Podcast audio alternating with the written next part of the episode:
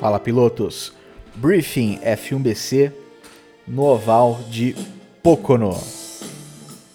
Em resumo, é um oval rápido com três curvas totalmente diferentes uma da outra e com muito jogo de vácuo. Vai exigir muita atenção durante toda a corrida. Na largada, o grande espaço na pista, a largura da reta, dá a falsa sensação de segurança, né? de possibilidade de você manter a distância de outros carros. Então, é importante lembrar que a fila deve seguir compactada, sem buracos. E também é necessário entender que o setup foi feito para mesclar ali o rendimento do carro entre essas três curvas diferentes.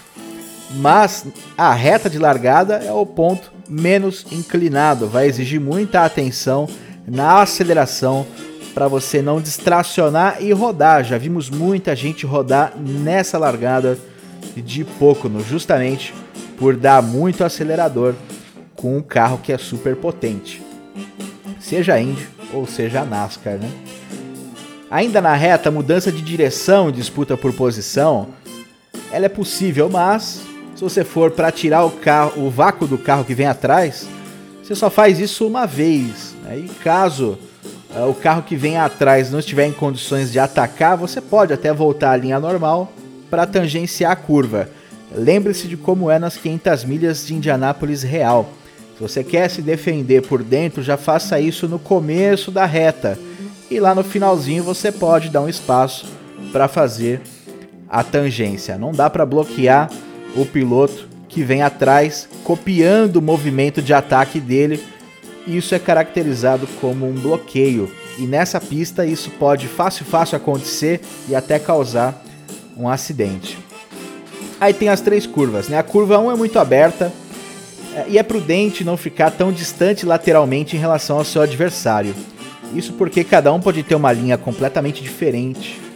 Então você pode perder a noção de onde ele está. Se de repente ele é, tá muito por dentro e começou a espalhar e você começou a fechar demais, essa diferença de traçados pode gerar um toque lado a lado e um acidente, até mesmo um acidente de corrida mas com prejuízo para um ou para os dois pilotos, ou até para mais pilotos que venham atrás.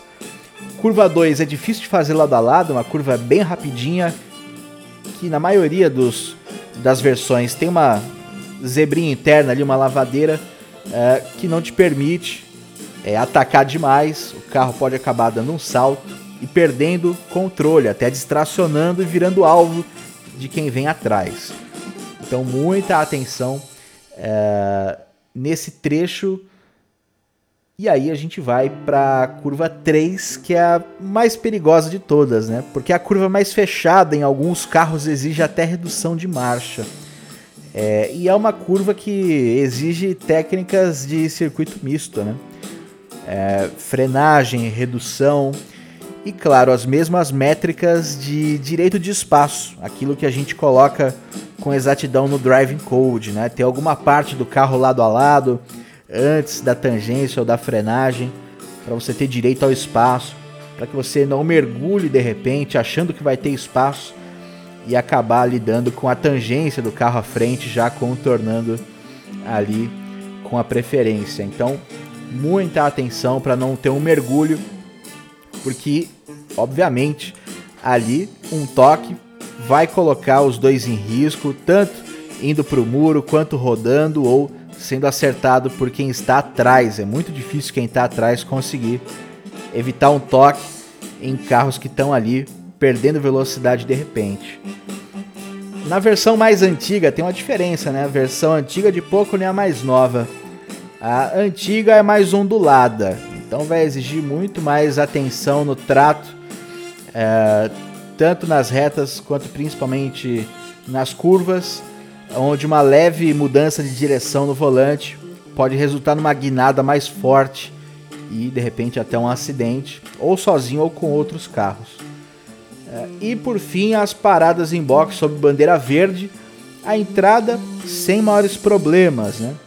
Agora a saída você tem que manter a linha interna até atingir uma velocidade ideal, não vai simplesmente voltar para o meio da pista, porque com certeza vai ter alguém muito rápido vindo pela reta e isso pode gerar um grande acidente. Então, evite acidentes com quem vem rápido pela reta, mantenha a linha interna até atingir a velocidade ideal. Espero que vocês tenham uma ótima corrida e a gente se vê na pista.